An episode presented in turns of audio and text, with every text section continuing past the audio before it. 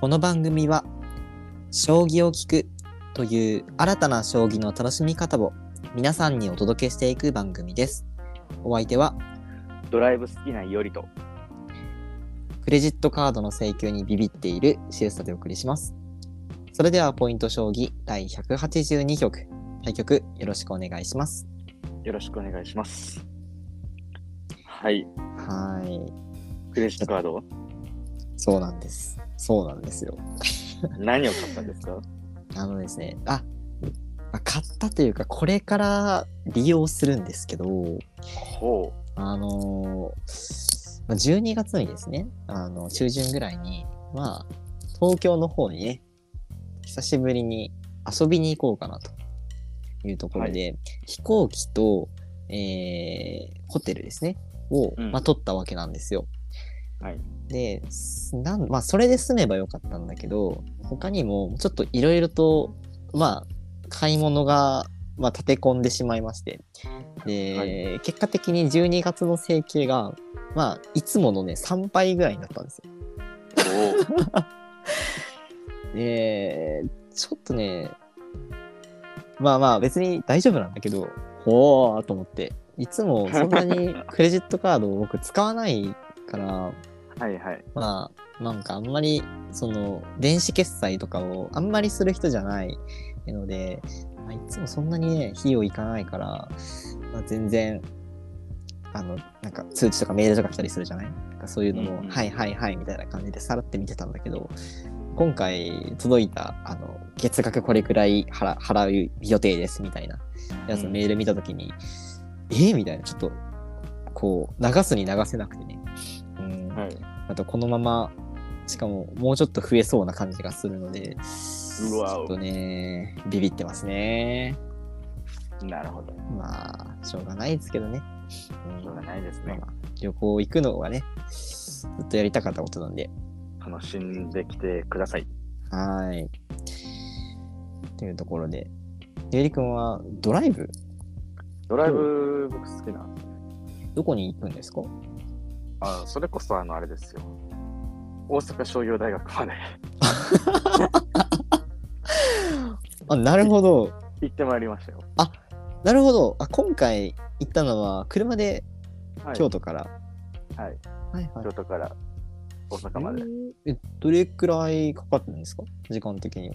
時間的にどれくらいかかったかな下道で行ったからね、うんうん。 2時間とかじゃないかな。2時間とか2時間半ぐらいとか、そんぐらいじゃないかなえーえ、よりくんの住んでるのってさ、京都のさ、どっち側なの、結構、東の方なのいやいやいやいやいや、真ん中北ですね。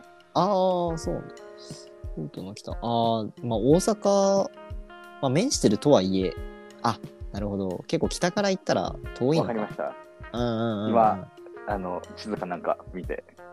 あまあ、まあなんとなく、はい。見てはないけど。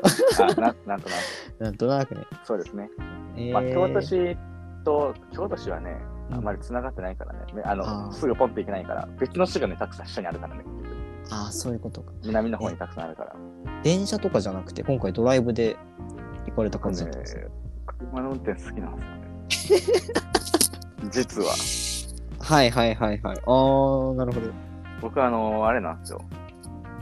なんか乗り物に乗るのが好きなんですよ。ああ、ロードバイクとかね。えなんか、実はあの大型免許も僕持ってあのバイクの免許を持ってますんでああ、そうですね。言ってましたね。そういうのも、まあ、一応まあ乗ってないけどバイクうは、ん、うんまあ、一応そういうの好きですしあそうだよね。もともとだってバイク乗って、なんか、怪我してみたいな。 はいありましたね、そういや。あまあだからあそういうのが結構ね好きあ、なんでね。えー、ドライブ。え、じゃあ他のとこも行ったりしたんですか いやいや大阪だけですよあ、最近納車したのか。いやいやいや、まあ、あの前から乗ってますけど あのあのあれよドライブはいろんなとこ行くけど、うんうんで行ったことあるけど、うん。うんまああのドライブ好きっていう工場はまあ一応お大阪に行ったからあ、なるほそどれね。でつなげていようかなっていうあ、なるほど、なるほど。確かに、タイミング的にもね、ちょうど行ったところそうで。いう、そういうだけなんで、その反深 い意味は特にはないんですわかりました。けど、車の中でね、歌うのが好きなんですよね。ええあ、なんか、でもま ぽい。あ、うん、ぽい、ぽい、歌ってそうな気がする。な何それ。歌ってそう。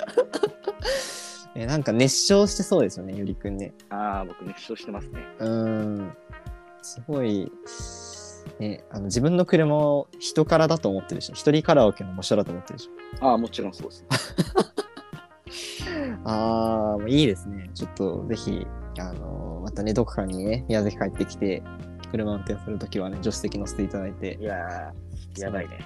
一部始終をちょっとカメラに収めて皆さそんのに時はあれでしょ、ポッドキャスト撮りましょうよ。ああそうですねそれこそ Vlog でいいかもしれないですねもそううそうライブ配信しながらそれで行きましょう。あーまああまりね見る人はいないと思いますけれどもいないかいや、わかんないね。まあまあ、もしかしたら物好きがいるかもしれない。なはいはい。はい。えーということでね。知らんけどね。はい。まあ。はい。 じゃあ、ちょっと今回はね、本題入っていきますけれども。はい。はい。えということでー、今行っ回てまいりは、ましたよ。はい。大あ阪の、商業大学。はい。えの、ゆりくんは、は。はいこれは、なんか、もともと行きたかった感、なんか知ってた感じです か知らないわけがないでしょ それは失礼しました。う。はいはいはい。これなんかそのあれなんですかねあんまりその私がですねこの、えー大阪商業大学のその施設をあんまり知らなかったんですけど実ははいはい。アミューズメント産業研究所ね。産業研究所、うん、うん結構有名なところなんですかねそうだね。結構いろんなボードゲームだったりとか、そういったゲームの研究がされていて、結構ね、ここの研究所はいろんなものをね、あの所蔵してるんですよ。うんそのね、まあ、そこで所蔵されてるものを、研究所が持ってるものを、うんもう今回展示されてあったりとかしたので、結構展示されてますよ。へーだから、ちまなあ、みに後から話しますけど、あの、はいはいチャチャトランガおーはいはいとか、あとは、あのー朝鮮の将棋のチャンギとか、あータイの将棋って言ったらマークドックとかね、はいはいはいそういうのもね、焦燥されてる、あの、現物が。へーあとはもう、あれですよ、まあ、僕、何回かこれ見たことあるんだけど、あのー大将棋ってあるすんごい大きな将棋、うんうんうんあのー、36×36 の対局将棋っていうやつがあるんだけど、うんあれも持ってるんですよ、この研究所。へえ。え、実際になんか、それで、なんか、刺したり触ったりとかはできない。できない。あけあ、どなるほどね。うんいや、だって、804もあるからね、対 局将棋。それで遊ばれたりしたら、もう、戻すの大変じゃねっていう。確かに。そうだねで。まあ、一応ね、まあ、ちゃんとした貴重なものですから。しかも。うん、なるほどね。大将棋ってそうだよね。現物ってさ、あんまり日本にもないのかな数あ自体現物はなくて、その、もともとあったその、ん残されてあった、なんだろうな、記録を元に復元したみたいな感じだね。ああ、なるほどね。っていうのはいはいもあったりとかして、まあ、じ実はね、これ、第21回なの、なんだけど、はいはい、こはのい。特別展示がね、今回行ったのが。僕ね、うん前の時も行ってるんだよね。うーん。前の時も行ってるし、なんなら、あの、高槻で将棋の展示があった時、これ多分大正大関係あったのかなその展示会も行ってて、なんですよいろいろ。あの、はいい、ろんな将棋のものを。はい。なんでえ、、これ毎年やってる感じのやつなんですかね。毎年やってるんじゃないかなるほど、なるほど。な。はい。えということで、まあ、今回ね、うん行ってこいという指令が降りた ので、行ってまいりました。ー、はい。今回あれだね、タイトルが、あのー前回もなんか言ってたけど、将棋の歩みっていうことで、時代がね、平安時代から令和までのものを4部構成で、第4章でね、第1章から第4章まで分けられて展示されてあったんですけれども、はいはい。。これ1から説明しないと言ってないですからね、シエストさんは。そうそうですよねざっくりとでいいですよ、な全なんだ然。うんったうんらうそうですよんね。はい。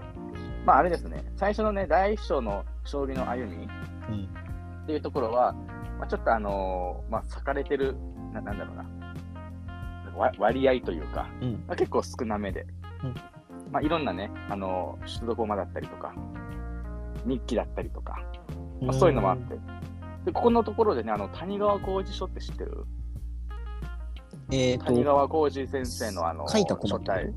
そう書体あーあー、書体なんだ。はいはいはい。そうそうそうそうそうそうそう。まあ、それ初、販売されてないから、もう全然ね、ないんだけど、出ますないんだけど、まあ、それがね、実は検印されてあったりとかえー、して、へえっていう。え、現物ってことそれ。現物、現物、現物。ええー、全す部現ごい物。ね。なんで、はい。まあね、いろんな博物館からお借りして、なんか展示されてやりましたね。まはあ、いこれはね、その将棋の歴史みたいなところではなくて、今回なんかちょっと割合が、お比重が多いのは、どちらかというとね、将棋と、まあ、芸術だったりとか、まあ、そういったところが、ね結構メインであったので、まあ、ここのね、将棋駒の歩みうんっていうのはちょっとあんまり少なかったですね。合計でも 8, 8点ぐらいしか手にされてなかったので、まあまあ、はい。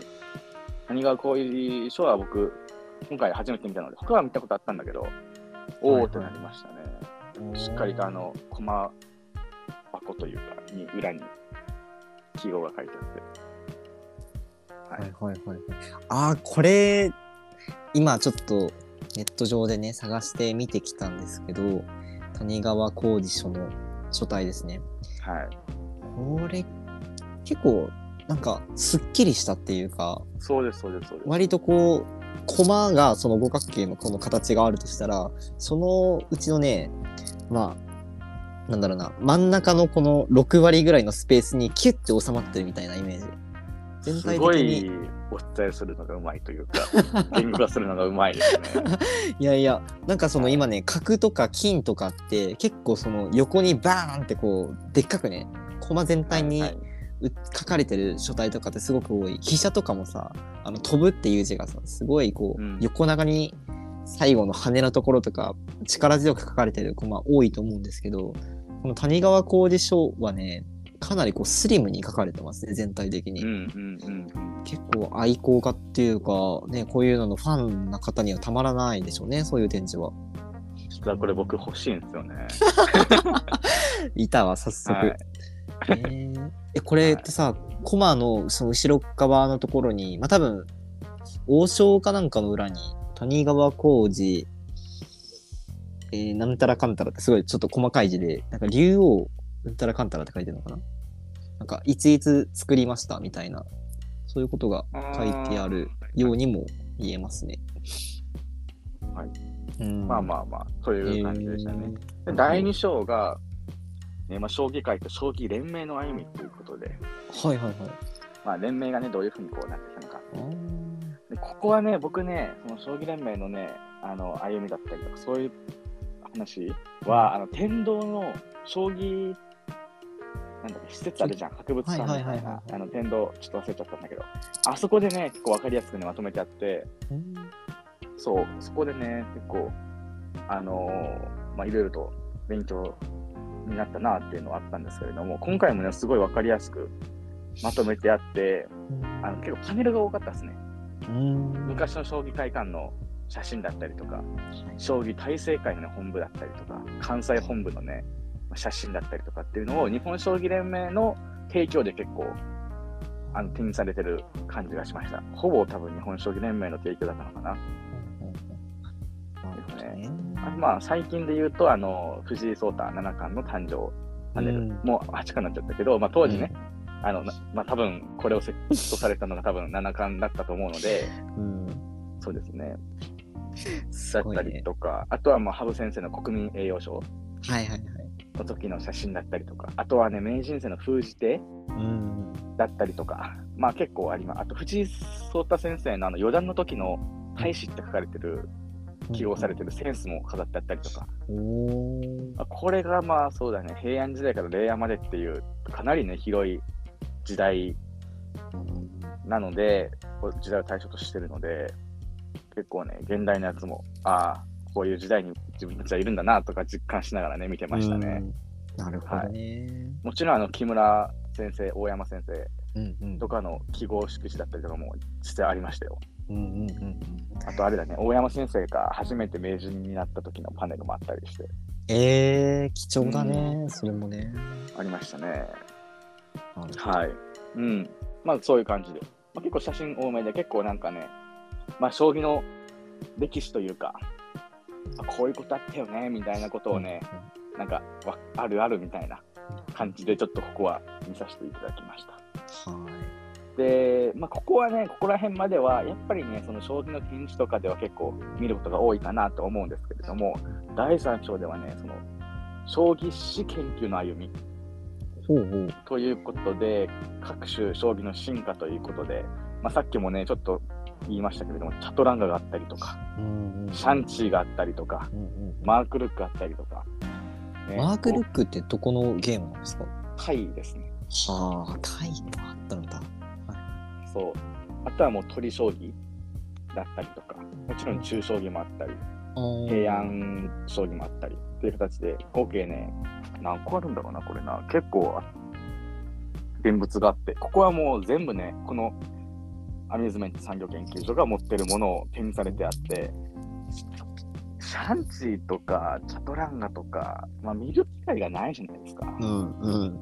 確なんかでに。僕個人としてはここ興奮しました、ね、 そうか。やっぱり装飾がすごいんですようーん。盤とか駒とかにあるカラフルだったりとかしてはい。なんで確かに、だから見たことないですね、正直ね。名前はうん知ってるけど。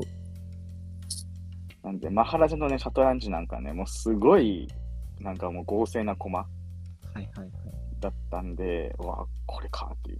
でこれまでずっとあの、言葉ではね、文字では見てきたけれども、実際ね、見ることはあまりなかったので、これ楽しかったですね。見たことありますいや、シャンチーを今ね、ちゃんと調べてるんだけど、ちゃちゃんとしたものを調べてるんだけど、あ確かになんか、ちゃんとした装飾を施されてるみたいなのあんまりないかもしれないうんうんうん、うん。ですね。へいやーよかったです。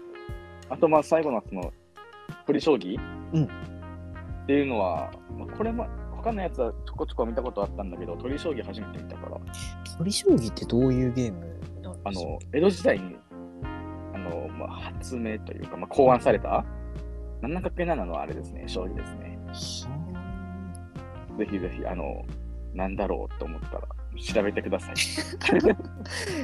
あはい。必死にカタカタしてるとこはいろはいではす。い。はいはい。もうね、食レポとかこういうレポート系はちょっと苦手です ね。あーこれ見たことあります鳥将棋。ある。あるけど、鳥将棋って言うんだって いう。なんだろう、これで終わってた。で、取り上げてこなかったっけこの、あ、わかんないです。見たっけあのね、 このポッドキャストで何回か取り上げてます。あ本当ですかはい。そうまだまだにわかで した。ということで。ということで。ええー第4章、最後がね、結構メインかなというふうに思っていて、これもほとんどね、あのーこの研究所が持ってるもので、錦絵うんが多かったです。おー絵なんですね。絵です。美術。おーだからこの第4章のタイトルが、将棋と芸術文化の歩みっていうふうに書いてあって、ははい。ここはね、僕もあんまり芸術系は知らなかったんで、ーうんうんうんやっぱり結構ね、将棋が庶民の間でね、結構遊ばれ始めると、あの、俳句のテーマになったりとか、ああ、はいはいはい。よく私たちも積んだっていうじゃないですうんか将棋の積みとか、うん。結構こう浸透してきたりとかして、もちろん。んそういう芸術面でも将棋がね、書かれ始めたりとかするんで、江戸時代とかになってくると、うんうんやっぱり将棋がどれだけ普及していたかっていう、まあ、ある種のその指標というか、うんうんそういう風になるのかなっていう風に思っていて、いや結構ここはもう見たことないものばかりで、面白かったですね。なるほどね。その市民にどんどん将棋が広まっていくと、まあ、その生活の一部を、まあ、切り抜く、まあ、絵とか俳句とかっていうのの中にも、まあ、出てくるっていうことなんですね。うん、うんで、まあ、現代の方でいくと、将棋雑誌うんうんのが展示されてあって、もちろんあの将棋世界、まあ、有名ですね、うんうんのまあ創刊号があったりとか、あとまあ将棋ジャーナルとか、将棋マガジンとか、まあ、あ近代将棋もそうですね、最近はいはまであったやつとか、ありましたねっていう。はいい。えでもさ今の話聞いてちょっと思ったんですけど、うんゆりくんもその昔の書籍みたいなやつを、まあ、資料として集めたりされてるじゃないですか。うんもしかしたら、そういうのがさ、今後数十年経ってさ、どんどんどんどんよりくんを集めていって、逆にそれがすごく価値の高いものになっていったらさ、うん。よりくんが、そう、展展示会開いたり、 展示会に出展することもあるわけでしょ。あ、個人所蔵のやつで個人所蔵みいたいな形で。な感じね。あありりますね。ーあるかもね。あるかもね。いや、わかんないけ ど。いや、でもね、ここの研究所がすごいたくさん持ってるので、これを超えることは多分、ああ、そうなんだだとは思いますね。なるほど、なるほど。えはい。というような形でね、見てきたんですけれども、うんはい。ー、なるほどね。でも確かに、その個人的に最後の将棋と芸術文化の歩みうんっていうところの、まあ、絵とか、あとその、えー、なんだっけ、俳句とかにも、俳句とかも展示されてたってこと体育は展示されてないかな。ああ、なるほど。まあ、基本は芸術西系かそうだね、芸術はいはい作品とかであったりとかしてて、うんうんなるほどでもね、結構面白いんですよ。こんな風に将棋書くんだ、みたいな。えってー思ったりとかしてて、将棋研究してない人が今回の展示会うんうん見たらもう、新しい発見ばっかりでワクワクすると思います。あーなるほどね。はい。まあ、将棋研究してる人からもね、人も行くとすごいワクワクするものではあったんですけれども、うんうんうん、はい。こぜひれちょっ、とねそうですね。これちなみにいつまでやってるとかってわかりますかいつまでやってましたっけこれ 実はですねさっき私調べたんですけど お、はいはい。 12月23日までとはい。いうことで、えー今ね放送されているのがまあ問題なくいけば16日だと思いますので、はいはい、まだ全ぜ然ひはいあるということで。そうですねなんでねあのまだ行かれてないよっていう方でお近くにお住まいとかね近くに行かれる予定がある方はぜひこの1週間のうちで行かれてみてはいかがでしょうかこれ、無料ですからね。